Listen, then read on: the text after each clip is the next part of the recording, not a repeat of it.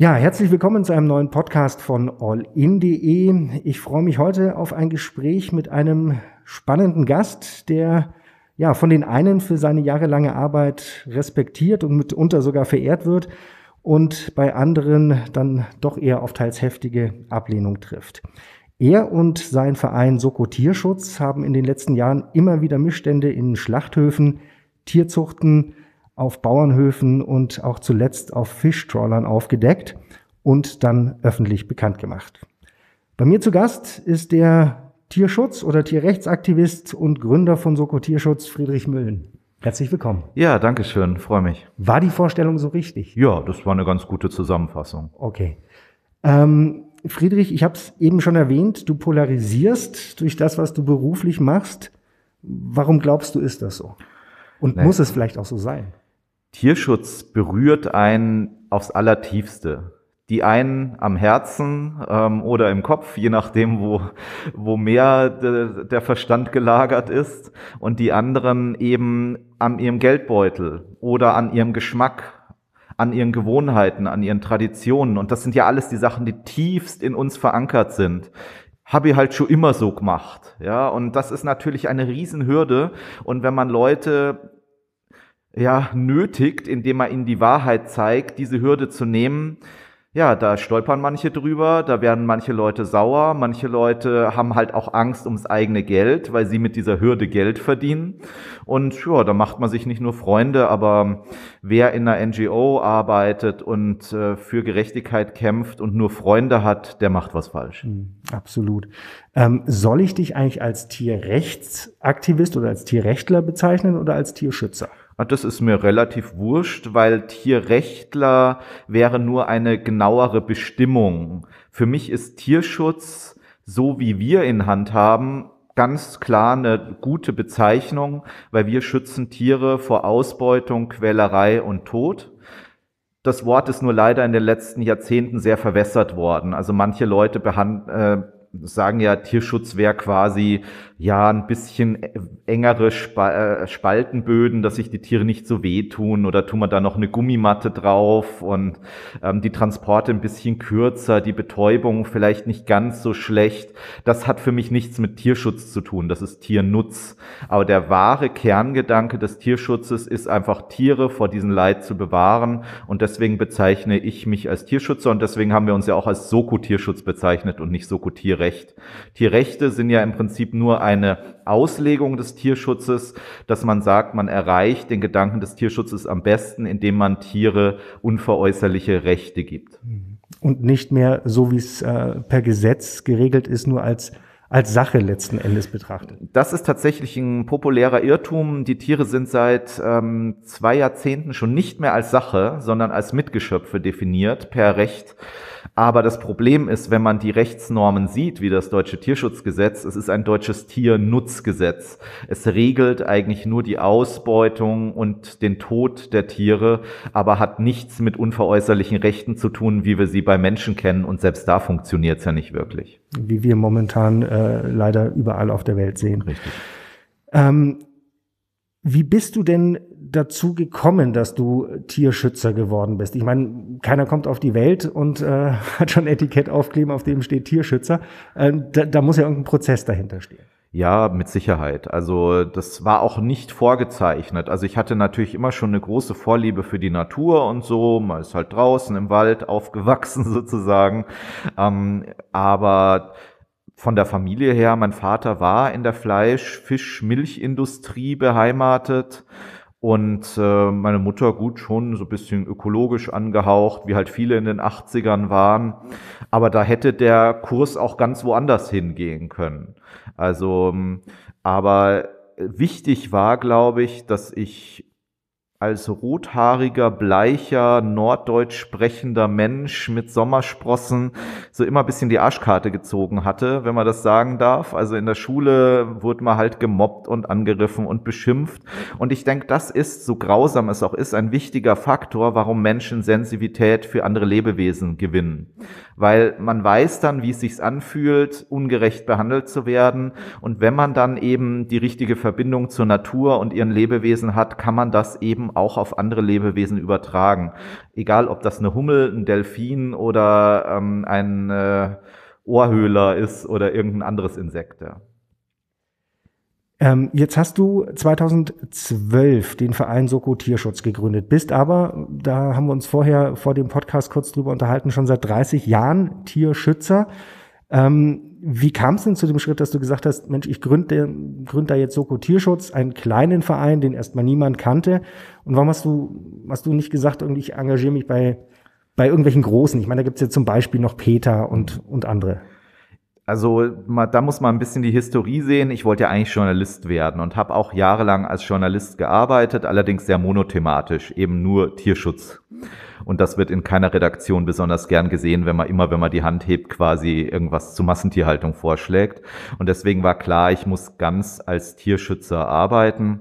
Und dann habe ich verschiedene Wege ausprobiert, das zu machen. Ich habe also diese investigativen Recherchen im Auftrag anderer Organisationen gemacht. Ich habe zum Beispiel für Peter solche Recherchen gemacht oder für amerikanische Organisationen aber habe dann gemerkt, was bringt's, wenn man die beste Recherche abliefert, wenn dann aus der Recherche nichts gemacht wird, wenn es nicht ausreichend an die Öffentlichkeit kommt, wenn man nicht dran bleibt an dem Thema.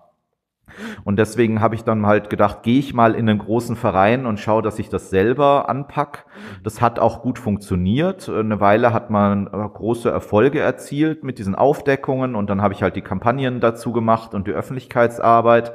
Aber irgendwann war das so erfolgreich, dass es den Leuten ein bisschen unheimlich wurde, weil das eben Leute waren, die nicht in erster Linie die Befreiung der Tiere als Ziel hatten, sondern eigentlich eher eine Regelung der Verhältnisse, dass die Tiere halt nicht mehr so sehr leiden und die Menschen nach wie vor ähm, die Tiere essen können. Und das krachte dann irgendwann zusammen. Da habe ich dann gesagt, ich kann dazu nicht mehr stehen und äh, bin dann rausgegangen. Und dann äh, haben sich mehrere Leute mir dazugesellt. Dann haben wir natürlich auch erstmal überlegt, gibt es nicht andere Organisationen, wo man diesen Versuch sozusagen nochmal machen könnte? Haben wir uns die verschiedenen Player angeschaut und gedacht, nee, das passt alles nicht so recht. Die eine ist sehr populistisch, das wollten wir nicht, wir wollten sehr sachlich bleiben. Die andere macht keine Tierversuche, wir wollten unbedingt auch zum kontroversen Thema Tierversuche was machen. Und dann haben wir gesagt, naja gut, dann machen wir das große Wagnis, neuer Laden auf. Man sagt ja immer, spaßeshalber treffen sich zwei Tierschützer, teilen sie sich schon, weil die Szene ja sehr zerstritten ist. ist ähm, das wirklich so? Ja, das ist so. Also es ist ein unglaubliches Haifischbecken teilweise und auch sehr viel Neid und Missgunst. Und das ist auch was, wenn die Leute mich fragen, wie hältst du das alles aus? Das ist das, was mich teilweise mehr beeinträchtigt und stresst als jetzt äh, die Tierausbeutung an sich. Äh, darf ich kurz dazwischen ja, klar. Äh, greifen? Das ist jetzt was, das für mich neu ist, weil ich bin ähm, in der Szene nicht unterwegs. Ähm, wa warum ist das denn so? Weil eigentlich möchte man ja meinen, man hat, man hat ähnliche oder zum Teil die gleichen Ziele. Liegt das vielleicht dran, dass es auch immer so, so eine Sache ist, für manchen ist Ehrenamt so ein bisschen eine Ego-Nummer? Ja, mit Sicherheit. Ähm, das wird ja mir auch immer wieder vorgeworfen, so, ach, der Egoman und der schaut so, sieht sich so gern im Fernsehen. Ne, ich kann das halt gut. Ähm, und deswegen mache ich's. Aber es hat einen Grund, warum ich 15 Jahre als U-Boot vorher unterwegs war und eben nicht dauernd mein Gesicht in die, in die Kameras gehalten habe, weil es eigentlich ein unglaubliches Wagnis ist. Und es ist nicht schön, in der Öffentlichkeit zu stehen. Es mag zwar sein, dass eine Menge Leute toll finden, aber es finden einen auch eine ganze Menge Leute richtig schlimm dann und greifen einen an und man ist halt eine Hassfigur und das ist was, was man sich nicht unbedingt wünscht. Aber im Tierschutz ist es, ähm, im Tierschutz ist allgemein das Problem, dass das ein ganz, ganz buntes Potpourri von Menschen ist. Da gibt's Menschen, die aus extremer Emotionalität raus agieren, auch teilweise sehr, sehr irrational. Einfach total aus dem Herzen raus. Gut gemeint, aber kommt eine Menge Mist dabei raus.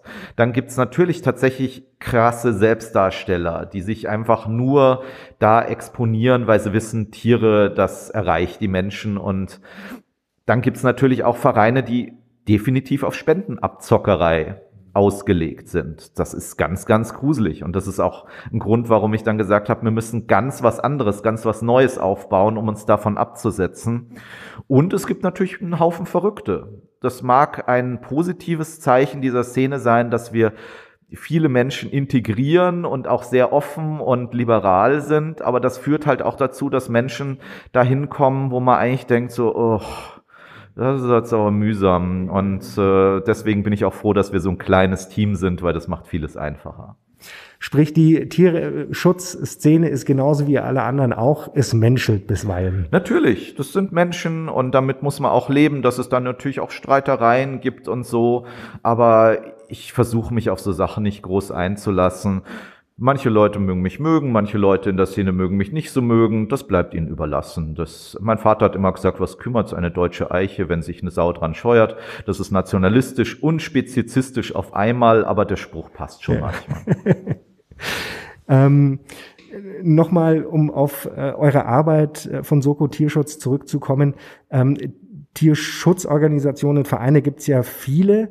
Ihr habt euch da aber schon äh, ein Stück weit spezialisiert. Und ich spreche da jetzt noch gar nicht mal über eure zum Teil wirklich spektakulären und zum Teil auch sehr, sehr emotionalen Aktionen, ähm, sondern was bei euch ja immer und immer wiederkehrt, ist gerade auch dieses Thema Massentierhaltung, oder?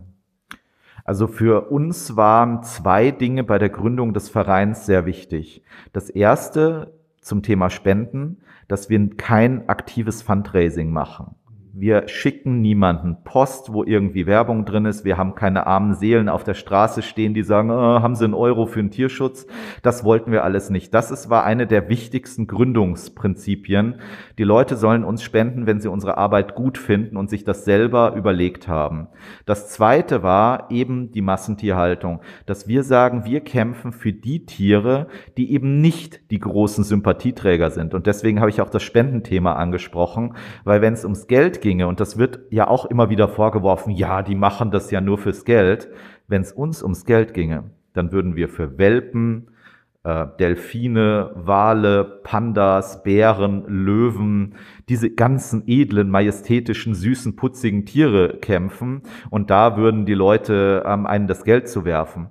Aber wir haben uns bewusst entschieden, Masthühner, Truthähne, Schweine, Rinder, Kaninchen, und eben auch mal Sandaale oder Taschenkrebse. Und da ist der Spendenwille ähm, nicht besonders groß, aber das Leid besonders groß. Und deswegen kämpfen wir für diese Tiere. Sprich, da wo niemand hinschaut, da äh, passiert am meisten Unrecht. Ja, wir schauen, äh, wir sind ein kleines Team, wir haben begrenzte Möglichkeiten und gucken, wo ist das Leid am größten, wo schaut niemand hin wo gibt's blinde Flecken, auch im Tierschutz.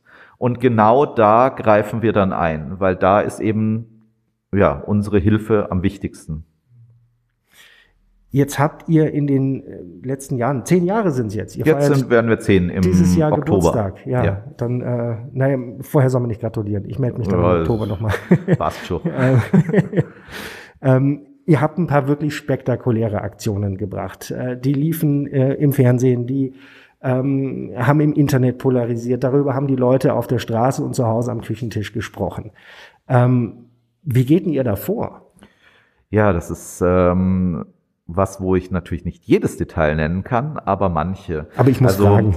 sagen wir mal, als wir gegründet worden sind, haben wir das im Prinzip einfach on random. Wir sind irgendwo rumgefahren, haben halt geguckt, oh, da ist eine schlimme Anlage, meistens außen hui, innen auch fui, kann man dann sagen. Und man wird ja eh immer fündig. Also die Leute denken immer, wir suchen ewig rum, klappern da alles ab. Nee, jeder Schuss ist ein Treffer. Und so war das damals. Man hat halt einfach geguckt, was sind die sozusagen üblen Finger, was machen die, ah, Wiesenhof macht das und so weiter, dann gucken wir uns das mal an. Und so liefen die Aufdeckungen.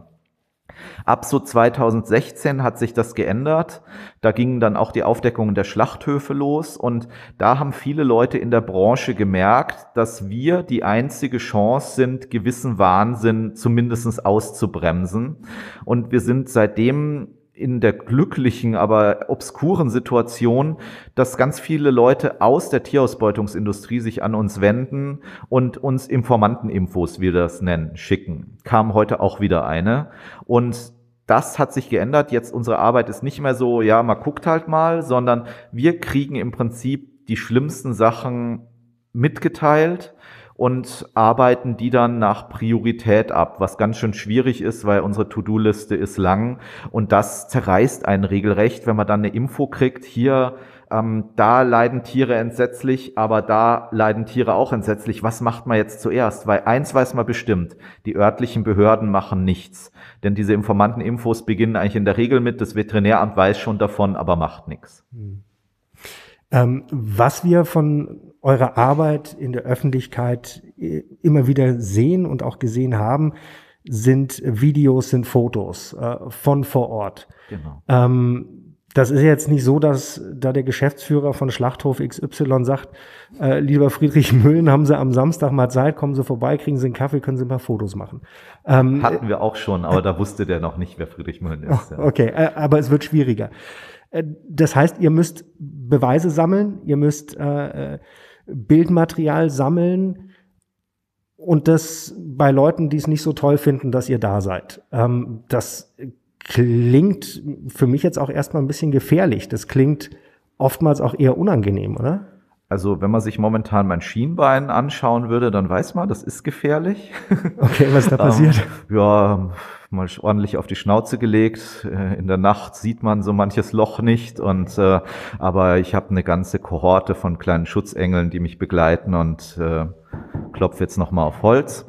Aber Klar, das ist gefährlich, aber wir haben halt unseren Werkzeugkasten sozusagen und das darf man sich jetzt nicht äh, bildlich vorstellen. Die Bauern würden sagen, der ist voller Brechstangen und Dietriche, sowas brauchen wir nicht, weil unsere äh, investigativen Methoden sind viel ähm, äh, weniger invasiv. Das heißt, wir, wenn wir so einen Fall haben, uns meldet jemand zum Beispiel einen katastrophalen Stall, wo der sagt, da liegen überall tote Tiere rum, die werden nicht weggeräumt, es gibt verletzte Tiere, der Bauer schlägt seine Tiere, das ist so der Standard. Dann gucken wir, welche Taktik ist dafür am besten geeignet und welche ist am wenigsten invasiv. Also es ist nicht immer, die Leute denken immer, ja, man soll sofort irgendwo reinrennen und da filmen. Nee, nee, nee. Und da warne ich auch ausdrücklich dafür. Mach das nicht. Das ist gefährlich. Wir gucken, Gibt es da die Möglichkeit, das zum Beispiel von außen zu filmen? Gibt es die Möglichkeit, jemanden da einzuschleusen, der da arbeitet? Gibt es eine Möglichkeit, jemand, der da schon arbeitet, dafür zu begeistern, mit uns zusammenzuarbeiten? Häufig sind es ja eh die Informanten. Aber es gibt natürlich auch noch die gute alte Taktik, in so einen Stall reinzugehen. Da müssen aber gewisse rechtliche Voraussetzungen da sein, nämlich der berühmt-berüchtigte rechtfertigende Notstand. Das ist, kennt man ja, Hund im Auto, man schlägt die Scheibe ein. Aber wenn man die Scheibe einfach so einschlägt, ist es illegal. Man muss vorher alle anderen Möglichkeiten ausschöpfen, um den Missstand abzustellen. Und das machen wir auch. Also wir schicken zum Beispiel inkognito Informationen ans Veterinäramt und beobachten dann, ob die eingreifen. Und wenn die nicht eingreifen, trotz besseren Wissens, dann haben wir die Möglichkeit einzugreifen. Ähm, das heißt, eure Arbeit ist nicht nur ähm, irgendwo des Nachts ähm, Bilder zu sammeln. Das äh, ist wahrscheinlich viel, viel mehr auch Schreibtischarbeit, das ist Bürokratie, das ist Planung. Ähm, also vermutlich nicht so spannend, wie es auf den ersten äh, Blick aussieht. Ja, die Leute fallen teilweise ähm, völlig von ihrem Glauben ab, wenn sie sehen, wie die Arbeit dann wirklich aussieht, weil die ist nämlich echt zum Teil totlangweilig.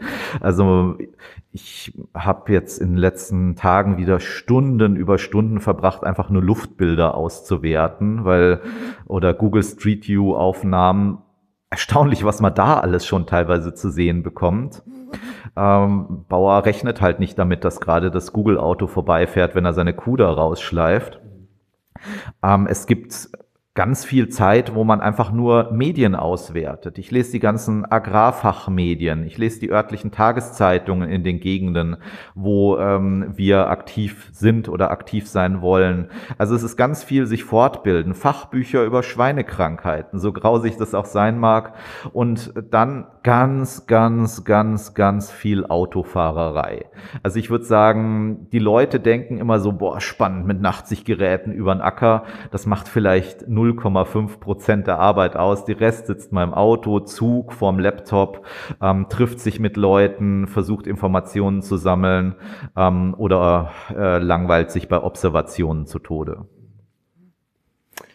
Ähm, jetzt habt ihr 2019 unter anderem im Allgäu ähm, eine Entdeckung gemacht äh, in einem ja, großen Stall in Bad Grönenbach. Genau. Ähm, kannst du uns kurz erzählen, ähm, was ihr da vorgefunden habt? Genau, also bei dieser riesen Milchviehanlage, also das sind ja tausende Rinder und ihre Kälber, die da gehalten werden, handelt es sich um einen der größten Betriebe in Deutschland. Also selbst nach ostdeutschem Maßstab spielt er schon in einer ganz guten Liga ähm, aber eben nicht, was den Tierschutz angeht. Das ist pure Massentierhaltung. Da leben die Tiere unter Bedingungen, die die Tiere innerhalb kürzester Zeit krank machen. Und genau das haben wir da erlebt. Man hat nämlich gesehen, dass zum Beispiel viele Tiere quasi auf drei Beinen unterwegs sind, weil sie einzelne Hufe ähm, gar nicht mehr belasten können. Also Sprich Entzündungen, sagt, Verletzungen. Genau, also nicht Hufe, sondern Klauen, sagt man ja bei Rindern, bleiben wir mal fachlich korrekt, aber haben Entzündungen an den Beinen. Und das vergleiche ich immer damit, stellt euch vor, ihr lauft auf Reißnägeln rum. So fühlen sich diese Rinder mit ihren von äh, Infektionen und Verletzungen verwucherten ähm, Füßen. Und äh, dann sah man auch richtige Leichenberge hinter dem Betrieb. Also da war ich wirklich total schockiert, weil es ist ein grausamer Satz zu wissen, man ist ein Experte in Leichenbergen von Tieren. Ich habe schon so viele tote Tiere gesehen, bis zur Decke gestapelte tote Hähnchen, Schweine und sonst was. Aber bei Rindern habe ich das nicht für möglich gehalten. Ja, Na klar, vorher, die sind groß, die sind schwer. Das sind große Tiere und die sind ja auch irgendwie teuer. So ein Huhn kostet halt irgendwie 30 Cent, ist für den Mester egal, wenn das stirbt. Aber so eine Kuh, das ist ja eine Investition. Und die dann einfach mehrere erwachsene Kühe so übereinander gestapelt da zu sehen und überall dazwischen schauen die toten Kälbchen raus. Da kriege ich jetzt wieder eine Gänsehaut, weil das so unvorstellbar war. Und dann diese kathedralenartigen Hallen, die so riesig sind, dass man kaum da das Ende sehen kann und alles voller Tiere auf Spaltenböden, wo einfach die Tiere in ihrer Kacke stehen. Also es war ein sowas will man nicht erleben, ja. Und ich spreche ja noch nicht von dem sogenannten Paradies weil die Leute in diesem Milchviehbetrieb sprachen immer vom Paradies und dann wollten wir natürlich wissen, was ist das Paradies? Und das Paradies war eigentlich diese sogenannte Krankenstation. Krankenstation denkt man davon, dass die Tiere da versorgt werden und wieder irgendwann auf vier Beinen da rausgehen. Diese Krankenstationen verließen die Tiere nur per Seilwinde, weil die dann einfach rausgeschleift wurden, tot oder halbtot. Und das war einer der einschneidendsten Erlebnisse auf diesem Hof, dass da halt wirklich, man kam in einen Raum, der war zwar mit Stroh ausgelegt, aber da lag halt ein Feld sterbender, schreiender, vor Schmerzen, augenverdrehender Rinder vor einen. Und das müssen sich die Leute mal gewahr werden, dass heutzutage eine Milchkuh nach drei, vier Jahren schon Schrott ist früher zwölf Jahre oder älter, heißt nicht, dass das gut war für die Tiere, aber sie haben länger ausgehalten. Heutzutage sind die Tiere sofort im Prinzip Müll für diese Betriebe. Und das war eben dieses Paradies. Und es zeigte auch, wie die Leute da drauf waren, dass sie diesen Schreckensort, das sah ja aus wie so ein Feldlazarett nach einer Schlacht mehr oder weniger, dass sie den dann auch noch zynisch als Paradies bezeichnen. Das sind so Sachen, die hängen bleiben. Genauso der Begriff Kadavertaxi. So nennen die in der Branche diese Tiertransporter, die halbkranke, äh, halbtote Tiere, die nicht mal mehr laufen können, noch zum Schlachter fahren. Also das sind so die Sachen, die einen irgendwie nicht aus dem Kopf gehen. Eure Aufdeckung in Bad Grönenbach hatte zur Folge, dass es ähm, im Allgäu dann auch noch andere ähm, Leute erwischt hat, sage ich jetzt mal, die, die da nicht sauber gearbeitet haben. Ähm, es wird jetzt auch juristisch aufgearbeitet. Die ersten drei Landwirte aus dem Oberallgäu sind schon verurteilt worden im Dezember 2021. Wenn du da jetzt mal einen Blick auf eure Arbeit im Allgäu wirfst, wie würde da dein Resümee ausfallen? Im Prinzip haben wir genau das erreicht, was wir erreichen wollten, weil wir haben erstens eine überragende öffentliche Teilhabe an dem Ganzen gehabt. Die Leute sprechen heute noch davon. Die Leute fragen mich auch jetzt Jahre später noch, was ist denn daraus geworden? Und zwar nicht nur Leute aus dem Allgäu, sondern auch Leute aus Stade in der Nähe von Hamburg oder sonst woher. Und was noch viel wichtiger ist, wir haben dem Staat, dem entscheidenden Schubser gegeben, doch mal seine eigenen Strukturen ein bisschen nachzuschärfen. Also es gibt ja seitdem neue Kontrollstrukturen in Bayern, die wir lange gefordert haben und die funktionieren zwar immer noch Mehr schlecht als recht, aber besser als nichts. Viele dieser Aufdeckungen, die danach kamen, mit denen hatten wir nichts mehr zu tun, sondern es war einfach der Staat, der endlich seinen Job gemacht hat. Und das ist dann für uns eine Win-Win-Situation. Und äh, das dritte Win käme dazu, wenn endlich jemand eingesperrt wird ähm, von den Tätern und Täterinnen.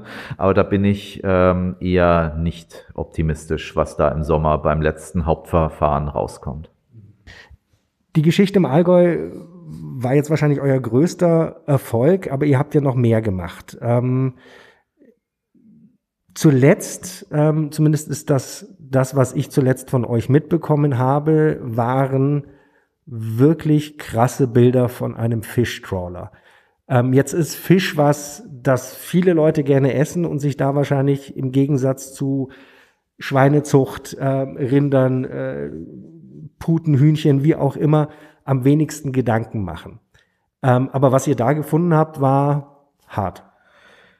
Ja, also Fische sind für mich und Meerestiere im Allgemeinen ein ganz besonderer Teil meines Lebens. Ich habe sie auch gerne gegessen, weil ich es irgendwie nicht gecheckt habe. Aber ich habe auch viel als Kind schon geschnorchelt und getaucht und habe halt gesehen, was das eigentlich für wunderbare Lebewesen sind. Und deswegen diese Aufnahmen, die unsere Undercover-Ermittler aus Frankreich und Großbritannien zurückgebracht haben, wichtigen Lieferländer für unsere Fischtheken, waren halt wirklich die absolute Apokalypse. Anders kann man es nicht ausdrücken. Also wenn man dann sieht, so ein Netz öffnet sich und dann fallen buchstäblich hunderte Haie daraus. Ähm, und natürlich noch zehntausende andere Tiere. Also wenn wir bei der Nutztierhaltung von Millionen Tieren sprechen, sprechen wir bei der Fischerei von Milliarden Tonnen Lebewesen. Und ein Fisch wiegt äh, nicht viel mit. Ja, und äh, das sind unfassbar viele Lebewesen. Und äh, mich äh, schreiben immer so viele Leute an und sagen, oh, das grausame Schächten, wann hört denn das endlich auf für die Muslime? Dann äh, sage ich den Leuten immer, isst du Fisch? Dann isst du jeden Tag ein Lebewesen, wenn du Fisch isst, was geschächtet worden ist. Weil es gibt keine Betäubung bei Meerestieren. Gibt's nicht ganz legal, völlig, äh, völliger Standard. Und das ähm, war was, was mich bis heute echt total schockiert hat. Wahrscheinlich eine der Aufdeckungen, die für mich am härtesten waren. Ich habe echt teilweise die Videos nicht mehr weiter angucken können, obwohl ich wirklich hart gesotten bin.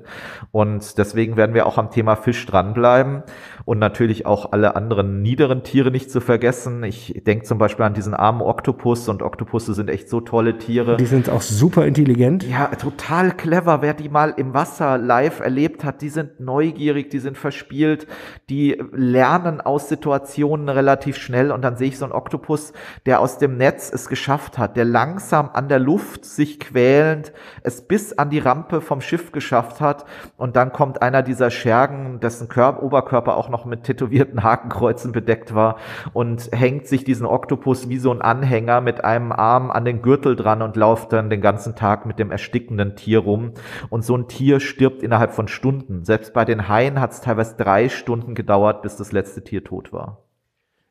Dazu muss man auf der einen Seite wissen, Fische können Schmerzen empfinden. Ja, also nicht so, wie viele äh, immer behaupten, äh, Fische würden keinen Schmerz empfinden.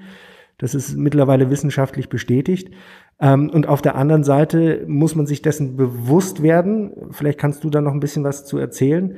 Ähm, der Angler, der nimmt den Fisch, schlägt ihn ab und, und im Idealfall tötet er ihn schnell. Das ist bei der kommerziellen Fischerei völlig anders, ne? Genau, also bei Fischen habe ich manchmal eher den Eindruck, dass es so gilt, je länger das Lebewesen noch lebt, desto frischer ist der Fisch am Ende, weil der Verwesungsprozess beginnt ja eigentlich sofort und in der industriellen Fischerei und auch im kleinen süßen Kutter, den man so in seinem Urlaubsort sieht, findet Betäubung von Tieren nicht statt. Die Tiere ersticken, die Tiere werden zerquetscht, die Tiere werden vom Druckunterschied vom Meeresboden bis zur Oberfläche innerlich zerrissen ähm, oder zertrampelt von den Fischern dann irgendwann. Also das sind Todeskämpfe, die man sich gar nicht vorstellen kann. Aber das zeigt auch wieder, warum das ein Soko-Thema ist. Weil Organisationen wie Greenpeace oder WWF, für die sind Fische nur eine Ressource die gilt es zu schonen, dass halt die Menschen weiter Fischstäbchen essen können und die Bestände erhalten bleiben. Wir wollen aber darauf hinweisen, dass jede einzelne Brasse, jeder, äh, jede, jeder Sandaal, jeder ähm, Tintenfisch ein Lebewesen ist, was Rechte hat, was leben möchte, was nicht sterben möchte, schon gar nicht so. Und äh, deswegen kämpfen wir für diese Tiere, obwohl uns solche Themen natürlich keine Spenden einbringen. Weil der Sympathiewert von diesen Tieren, für die wir da kämpfen, bei Haien geht's ja noch. Aber wenn man jetzt für Seezungen kämpft, ähm, ja, dann sind die Leute nicht da, aber das ist uns wurscht. Ja? Ähm, wir, haben, wir haben unsere Ressourcen und die setzen wir für die Tiere ein, die es brauchen. Um nochmal ganz kurz beim Thema Fisch zu bleiben, gibt es aus deiner Sicht irgendeine Möglichkeit, ähm, um halbwegs in Ordnung Fisch zu essen? Nein, also Fisch war das erste, womit, äh, worauf ich mit 13 Jahren verzichtet habe, weil mir damals schon klar war, dass die auch die ökologischen Folgen dieser Ausbeutung für uns alleine so gravierend sind, dass man es nicht mehr machen kann. Egal wie gern ich Aal und Forelle und sonst was gegessen habe. Ich spreche jetzt übrigens ausdrücklich Süßwasserfische kurz mal an, weil oh Überraschung, die Süßwasserfische werden mit Fischmehl und Fischabfällen aus der Fischerei im Meer gefüttert, sehr häufig. Und das ist dann halt doppelt tot, weil einerseits diese Gammelfischerei nennt man das, die fischen dann gezielt, um Fischfutter herzustellen für die Aquakulturen, äh, wo wir dann denken, ah ja, das ist ja nicht aus dem Meer, das passt ja. Also das ist ähm, alles total übel. Jetzt habe ich den Anfang der Frage vergessen. Was war das? Ob es äh, irgendeine Rechtfertigung so. gäbe oder, oder irgendeine Möglichkeit gäbe für die Leute zu sagen, äh, ja, das ist genau. jetzt ein Fisch, den, den, den kann ich wenigstens mit einem halbwegs okay essen. Das ist ja immer dieses schlimme Spiel, dass die Menschen natürlich dann immer Rechtfertigungsgründe suchen. Die sagen, ah ja, das trägt ja ein Gütesiegel vom WWF und ah ja, das ist ja gar kein Meeresfisch, sondern Binnenfisch und ah, der Fisch hat vielleicht weniger Schmerzen gefühlt als der andere, aber da frage ich einfach mal zurück, wolltet ihr, dass man so eine Diskussion über euch führt?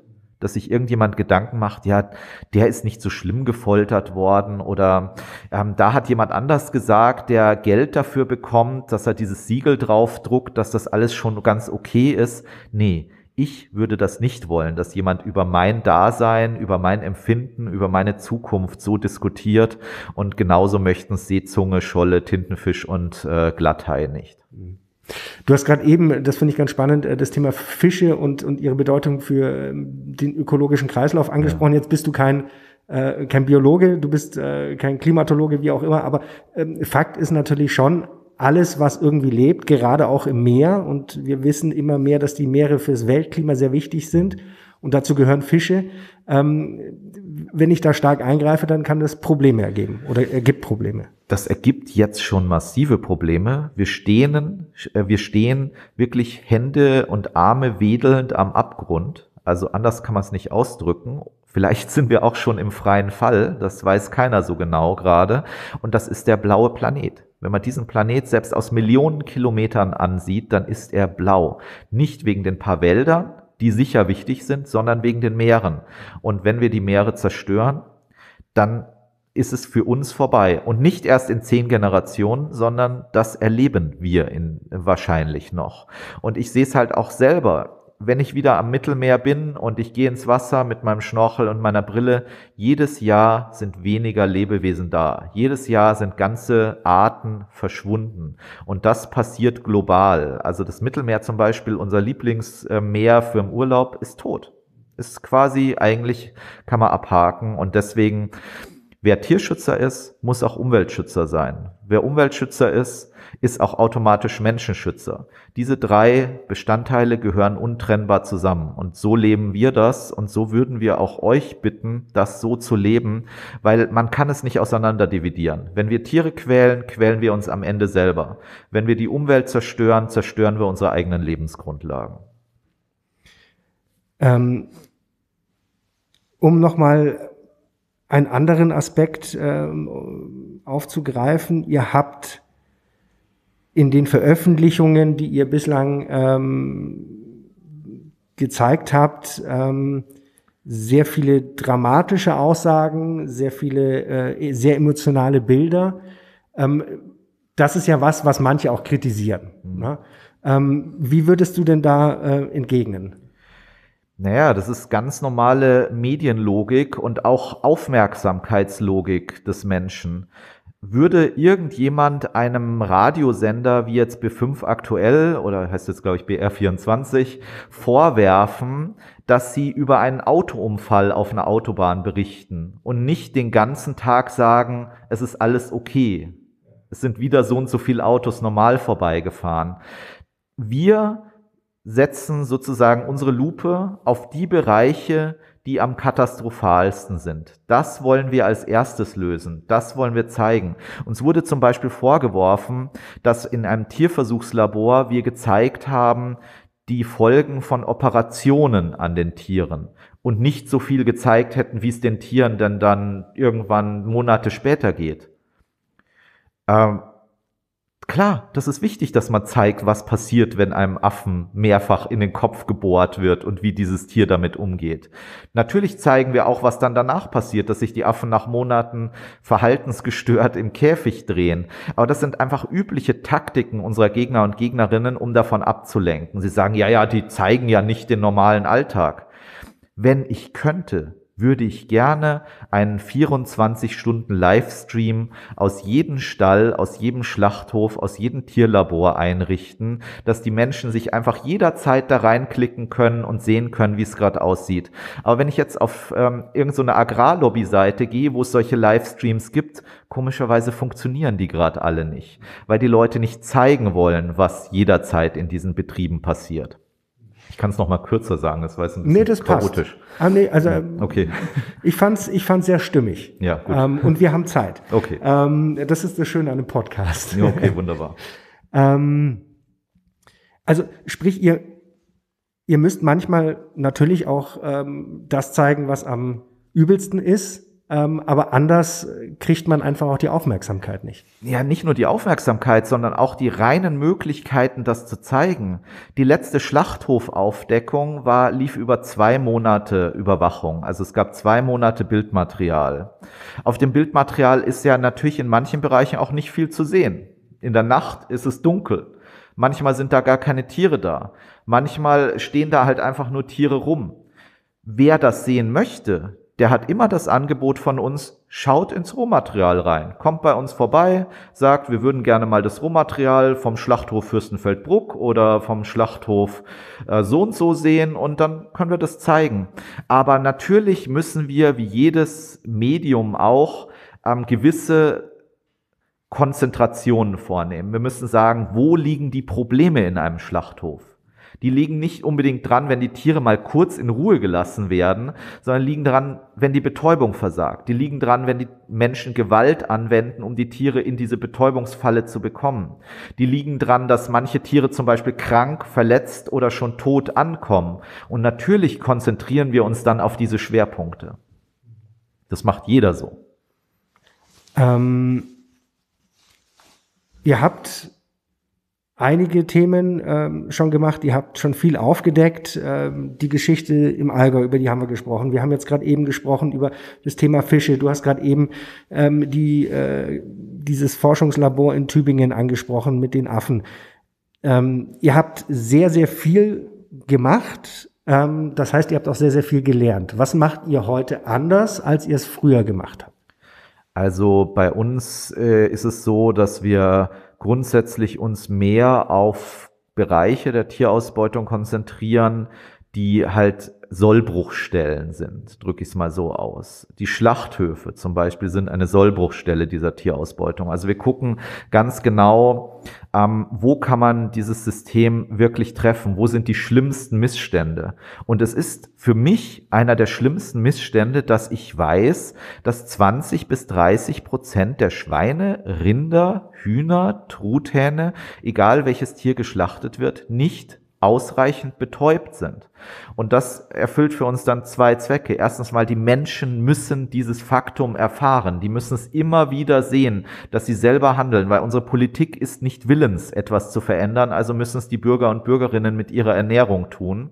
Und zweitens, wenn wir es endlich mal schaffen, dass wir da entscheidende Erfolge erzielen, kann es sein, dass das ganze System zusammenbricht. Und ja, ich gebe es zu, auch wenn das so manchen Bauern jetzt nicht freut. Ich möchte ein Ende der Tierausbeutung noch erleben und wir müssen dieses Ende erleben, weil sonst erleben wir die Zukunft nicht und unsere Kinder erst recht nicht. Und gerade wenn wir das Allgäu anschauen, da wird ja immer gesagt, ja, wir brauchen das Milchvieh, wir brauchen die Kulturlandschaft. Unsere Wälder sterben, mitunter wegen der Tierausbeutung, wegen dem Klimawandel. Wir haben jetzt eine Entscheidung. Entweder wir trennen uns von den Kühen und ersetzen sie von mir aus durch Landwirte, die dann Landschaftspflege betreiben, dass wir nach wie vor nicht völlig im Wald sitzen. Oder wir haben halt irgendwann gar keine Wälder mehr, aber auch keine Wiesen. Das geht gerade rasend schnell. Und diese Entscheidung müssen wir jetzt in den nächsten Jahren, am besten äh, morgen treffen, weil sonst wird es kein Allgäu mehr geben in 60 Jahren diese Landschaft, dieses Leben, an das wir uns über die Jahrzehnte gewöhnt haben, wird es nicht mehr geben. Es ist jetzt schon so, dass gewisse Baumarten in Bayern aussterben werden. Die Esche ähm, zum Beispiel. Ja, ähm, Esche. Ja, ja, ganz schlimm. Dann gibt's auch keine Speisemorcheln mehr. Ich sammle sehr gern Pilze. Okay. Ähm, das ist nämlich ein Symbiosepartner. Und wer weiß, was die Speisemorchel zum Beispiel wieder für Verbindungen mit anderen Netzwerken in diesem Ökosystem haben. Also wir haben die Wahl. Entweder wir lassen weiterhin diese Kühe Gras fressen und die, das sogenannte Grünland ist ein ökologisches Ödland. Es ist nicht so, wie die Bauern sagen, ja, da wachsen ein paar seltene Orchideen. Schaut auf eine Wiese, zählt, was da für verschiedene Pflanzenarten wachsen. Da wächst hauptsächlich Löwenzahn und Gras, weil das sind die einzigen Arten, die sozusagen die viele Kuhkacke aushalten. Und von diesen Sachen werden wir uns verabschieden müssen zugunsten von mehr Wald, zugunsten von mehr diversifizierter Naturlandschaft. Aber die Wahl ist halt entweder oder. Und das oder das ist inakzeptabel. Das heißt nämlich, dass wir nicht mehr vernünftig hier leben können. Und viele, viele Menschen sterben auf dieser Welt. Naja, die Leute regen sich über die Flüchtlinge auf. Was wir jetzt erlebt haben mit dem Syrienkrieg, Millionen Flüchtlinge, oder jetzt in der Ukraine mit Millionen Flüchtlingen, ist nur ein winziger Vorgeschmack auf das, was auf uns in den nächsten 30 Jahren zukommt. Was auf uns zukommt, ist, bei uns wird das Leben mühsam, weil es extrem heiß wird, weil alte Menschen dann zum Beispiel den Hitzetod sterben bei uns, wie es jedes Jahr inzwischen passiert. Das Wasser wird es weniger. Wird Überflutungen geben auf der einen Seite wie im Ahrtal, die wir uns nicht vorstellen können. Auf der anderen Seite trocknet alles aus, wie in Brandenburg. Und überlegt mal selber, wann hat es denn jetzt mal ernsthaft länger geregnet in den letzten Wochen? Ich war vor kurzem hier beim Fluss. Ich habe noch nie so viel Kiesbett gesehen. Das sind alles absolute Warnsignale. Und bei uns wird's unangenehm, aber in anderen Ländern der Welt, wie bei uns zum Beispiel Bangladesch oder auch vielen Küstenregionen, wird's unertragbar. Und die Menschen setzen sich dann in Bewegung. Und da sprechen wir nicht von Millionen Geflüchteten, sondern von Hunderten Millionen Geflüchteten. Und das stellt unser ganzes Leben und alles dann auf den Kopf. Und dann müsst, möchte ich nochmal die Frage von jemandem hören, ja, aber wir brauchen unser Grünland und die Kühe müssen halt da sein, weil es war schon immer so dann werden die Leute sehr, sehr entsetzt sein, dass wir damals auf sowas gehört haben. Sprich, Tierschutz ist aktiver Klimaschutz. Absolut. Für mich ist es der einfachste Weg, weil alles andere ist komplizierter. Ich fahre auch mit einem Auto rum. Ich fliege auch mal in den Urlaub. Ähm, aber das sind Sachen, die sind tatsächlich schwierig. Mobilität völlig umzustellen. Ich kann jetzt nicht überall hinradeln. Und gut, ich war in Florida im Urlaub. Das mag ein unglaublicher Frevel gewesen sein, aber ich komme nach Florida nicht mit dem Boot. Ja, ich weiß, die Frau Thunberg hat's gemacht, aber ich habe einfach nicht genug Zeit dafür. Ich, ich wollte es gerade sagen, du hast keinen Boris Herrmann, der, der bereit ist, dich mit einer Renn, äh, Rennjacht genau. über den Atlantik zu Wäre aber vielleicht cool. Also wenn sich jemand, wenn jemand sich bereit erklärt, ich bin äh, sehr maritim maritim veranlagt. Also, ja, wenn, wenn Boris Herrmann das hören sollte, wovon genau. jetzt mal nicht ausgehen, äh, Friedrich Müllen und David Jo hätten Lust. Genau, ich wäre bereit für einen Segelturn nach Florida. Ähm, aber ähm, bei der Ernährung geht es halt Kinder einfach. Ich gehe in den Supermarkt und greife halt einfach einen Meter neben das Fleisch. Und da gibt's wunderbare Fleischalternativen. Es gibt wunderbare Milchalternativen. Und jetzt komme ich wieder zu dem Punkt, jetzt sagen manche, ja, aber die Hafermilch, die schmeckt ja nicht so wie die Kuhmilch. Und dann zeichne ich jetzt wieder dieses apokalyptische Bild einer Welt, die zwischen Überflutungen, Hunger, Waldbränden und Kriegen, die dadurch ausgelöst werden, zerrissen wird.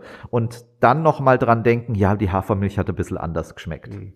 Zumal das ja auch äh, wahrscheinlich eine Geschichte ist, wie bin ich es gewöhnt. Also ich, nur ein, ein, ein Beispiel jetzt hier aus meinem Leben. Ähm, ich habe ich hab einen Sohn, der hatte eine Milcheiweißallergie. Der ist völlig, äh, die ersten Jahre völlig groß geworden ohne Milchprodukte. Der findet bis heute den Geschmack von Butter und Kuhmilch ekelig. Ist bei mir genauso. Also ich bin ja ohne Kuhmilch aufgewachsen, weil meine Mutter dachte, sie ich hätte die gleiche Laktoseintoleranz wie Sie. Es ist de facto nicht so, aber damals waren die Testmethoden noch nicht so ausgefeilt und deswegen bin ich mit Sojamilch gestillt worden und äh, tatsächlich ganz ohne Kuhmilch aufgewachsen. Ich habe in meinem Leben noch äh, vielleicht ein, zweimal Mozzarella gegessen oder so und das war's. Ich finde die ganzen Produkte ekelhaft. Also wenn ich eine Milka-Schokolade esse, ich habe eine Weile containert und wenn man dann mal so eine Schokolade aus einer Mülltonne von einem Supermarkt zieht, probiert man mal, dann denke ich, dieser, dieser buttrige Milchfettfilm, den man dann auf, den, ähm, auf der Zunge ewig hat, da muss ich mal erstmal den Mund ausspülen. Und das ist, das, der Mensch ist ein Gewohnheitstier. Man gewöhnt sich an alles, man gewöhnt sich schnell dran und diese Gewöhnung können wir jetzt ausnahmsweise mal nutzen, um den Planeten schnell zu retten. Du hast mir gerade eben einige Fragen äh, voraus, äh, ja, da vorausgegriffen, das ist super. Ähm, muss ich schon nicht so viel reden. Kein Problem. Ähm, ich habe jetzt noch zwei Fragen. Ja. Ähm, Frage Nummer eins, die vorletzte. Ihr habt schon eine ganze Menge erreicht. Ähm, was sind eure nächsten konkreten Projekte? Also ähm, wir sprechen ja immer in so Chiffre, Operationsnamen. Also wir haben momentan, momentan Operation Mutter am Laufen. Also Working Titles. Ja, es können einige Leute, unsere Gegner und Gegnerinnen versuchen zu rätseln, was das vielleicht sein könnte. Welche Mutter war das oder welche Mütter? Aber da halten wir uns natürlich immer bedeckt. Gerade jetzt leiden wir sehr unter dem Ukraine-Krieg, weil die Corona-Pandemie ist und war schon schlimm genug, hat die Medien über Jahre jetzt beschäftigt und kaum äh, sagt Corona so bisschen Goodbye, ähm, kommt Putin um die Ecke und äh, entfesselt da einen Krieg mitten in Europa und das ist für uns ein Riesenproblem, weil solange Raketen fliegen oder Menschen Seuchen zum Opfer fallen, berichtet natürlich keiner so gerne über Hühner oder Schweine. Und Was nicht heißt, dass euch der Krieg egal ist. Im Gegenteil, wir waren mit unter den ersten, die sofort Hilfsaktionen organisiert haben, obwohl das überhaupt nicht unser Thema normalerweise ist und haben da zum Beispiel einen geflüchteten Menschen mit ihren Haustieren in Sicherheit gebracht, Hilfsgüter hingebracht. Da komme ich wieder zum Punkt. Menschenschutz und Tierschutz, das gehört zusammen, kann man nicht auseinander dividieren. Aber unser großes Problem ist natürlich, dass wir um die Aufmerksamkeit kämpfen müssen. Und das ist nicht einfach, aber ich freue mich, dass wir trotz Krieg und trotz Corona jetzt dieses Gespräch führen. Das zeigt ja, ähm, es geht trotzdem. Aber das, für uns ist es schwierig, weil Unsere Arbeit funktioniert nur mit der Öffentlichkeit und mit den Medien. Wenn wir einfach nur irgendwas aufdecken und an die Behörden schicken, werden die Behörden auch gar nicht reagieren, weil die reagieren nur, wenn der öffentliche Druck da ist. Und deswegen investieren wir momentan viel Zeit in Ausbildung, bringen neuen Leuten bei, was man wissen muss, um auch in den nächsten zehn Jahren in diesem Arbeitsfeld gut bestehen zu können, machen sehr viel Vorrecherchen. Das heißt, dass wir die ganzen Informanteninfos, die wir in den letzten Wochen und Monaten bekommen haben, systematisch abarbeiten, mal evaluieren, was sind wichtige Ziele, was sind Ziele, wo man zum Beispiel auch direkt die Polizei einschalten muss. Sowas gibt's auch, wo man nicht sagt, da recherchiert man jetzt nicht lang rum, sondern das muss sofort direkt an die Behörden. Und ja, das ist halt so jetzt unser Alltag und das ist teilweise ganz schön zermürbend. Ja. 30 Jahre Tierschutz, 30 Jahre Umweltschutz, äh, demnach auch. Ähm, wie müsste sich das Ganze entwickeln, dass Friedrich Müllen sagt, so, jetzt ziehe ich meine Puschen an, hol mir einen Haferdrink, ähm, setz mich aufs Sofa und lass den lieben Gott einen, ja, was auch immer sein. Ja, gut, also ich habe ja immer diesen Traum vom Haus am Waldrand irgendwann mal. Ähm, und äh, habe mir auch immer wieder gesagt, so, oh ja, jetzt so und so viele Jahre machst du das noch, aber dann siehst du halt, wenn es den Punkt erreicht hast, auch ähm, immer noch nicht weg, das ganze Zeug. Und ähm, Ja, ich hoffe, dass wir die, das Ende der Tierausbeutung, so wie wir sie kennen, also vor allem diesen ganzen Wahnsinn der Massentierhaltung, aber auch der Biomassentierhaltung, das muss man ganz klar dazu sagen, das ist nämlich nicht so ein großer Unterschied, dass wir das noch erleben. Ich habe ja mit meinem Ethiklehrer 1996 gewettet, dass 2030 McDonald's keine Tierprodukte mehr verkauft. Da bleibe ich bei, da würde ich sogar die Wette erhöhen. Das kann jetzt alles sehr schnell gehen, das haben wir auch bei Diesel und so gesehen, da hätte vor ein paar Jahren auch noch keiner gedacht, dass das bei bald vorbei ist. Und das wird auch bei Fleisch- und Milchprodukten so passieren, trotz massiven Widerstand der Lobby. Und deswegen kann ich mir vorstellen, dass man irgendwann, dass ich irgendwann sage, so, jetzt ist es eh so ein Selbstläufer und es gibt viele coole neue junge Menschen, die in diese Bewegung eingetreten sind, dass der alte Friedrich ähm, mal ein bisschen mehr Freizeit haben kann. Aber noch ist es nicht so weit.